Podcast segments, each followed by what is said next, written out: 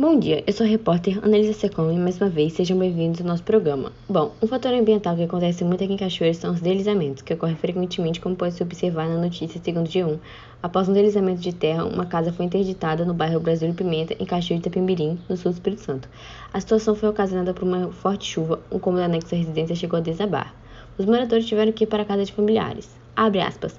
A rua de baixo tem um terreno onde foi escavado e a parte de cima que dá de frente para outra rua é onde está a residência, então a parte de baixo desabou e a casa ficou em risco.